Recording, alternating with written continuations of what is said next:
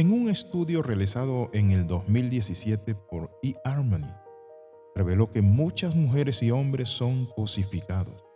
La pregunta es, ¿qué significa cosificar? Bienvenido al devocional titulado Objeto Sexual.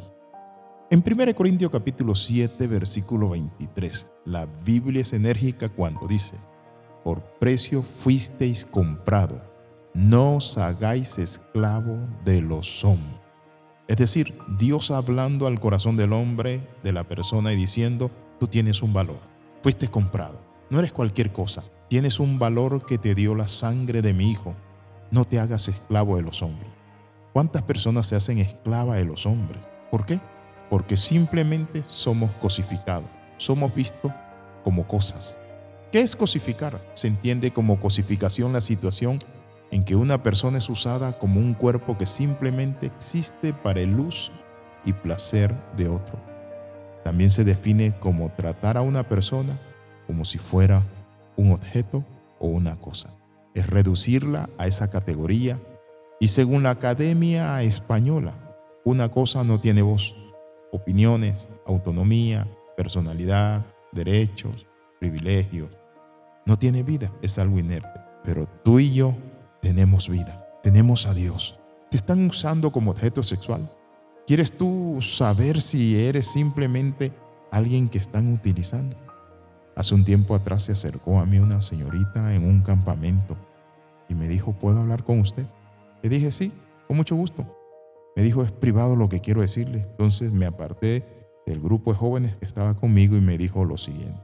Tengo 12 años de noviazgo Pastor, es normal que el novio de uno posponga la boda y la boda. Y saben qué? Dice que no es el tiempo, llevamos 12 años, pero sin embargo, a cada instante estamos fallando y tenemos relación sexual. Entonces le dije a esta señorita, simplemente te están viendo como un objeto sexual. Y a él le conviene darte tiempo y larga y larga y larga. De eso se trata la cosificación. Cuando tú no valoras o cuando no te valoras. Te están usando como objeto sexual. En las relaciones humanas es un hecho que tanto hombres como mujeres son perfectamente capaces de mantener relaciones por puro placer, sin desarrollar vínculos, deberes, obligaciones. Por eso la Biblia prohíbe la fornicación. ¿Por qué? Porque simplemente tener un acto irresponsable con una persona en un determinado momento. Pero Dios no quiere eso.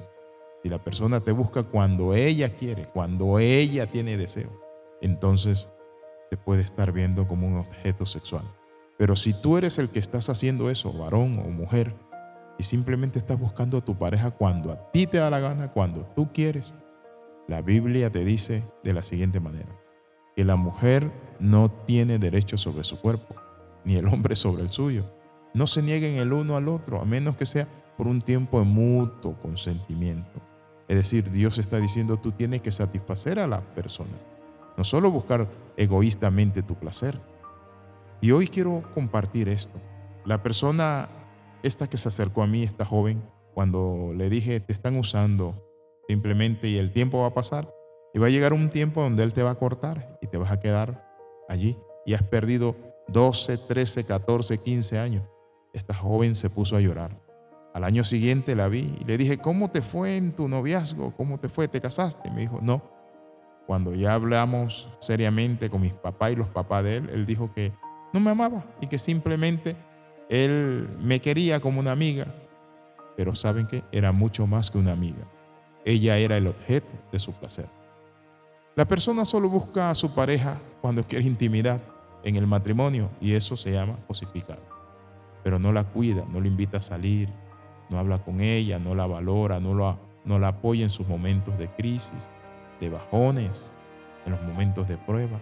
Solo la otra persona es buena para la cama. No tiene tiempo ni recurso, eh, no tiene la disposición, un millón de excusas para evadir a la otra persona. Te quiero decir algo, ojo, te busca cuando quiere un rato de pasión y tú estás feliz al respecto, la Biblia dice, no te hagas esclavo de los hombres. Hablen, llamen a un consejero, oren al Señor, renuncien a eso, no se vean como objeto, no seamos egoístas, simplemente mi placer y luego a la, a la esposa o, al cónyuge, le dice, quítate, ya no quiero nada, vete, vete, vete, vete, vete. Simplemente lo utiliza. No, no tienes un vaso simplemente delante de ti o un par de tenis. No, tienes a un ser pensante que necesita amor, aprecio, apoyo. Recuerda esto, no te hagas esclavo de los hombres. Date tu lugar. Oramos. Padre, en el nombre de Jesús oramos y renunciamos a la cosificación en nuestra relación. En el nombre de Jesús, Señor Padre Santo, yo asumo mi papel de dignidad en ti, Señor. En el nombre de Jesús te doy gracias por tu amor y tu misericordia. Amén y amén. Escriba al más 502 42 45 60 89 y estos devocionales comente, compártalos y crezca con nosotros. Nos vemos en la próxima.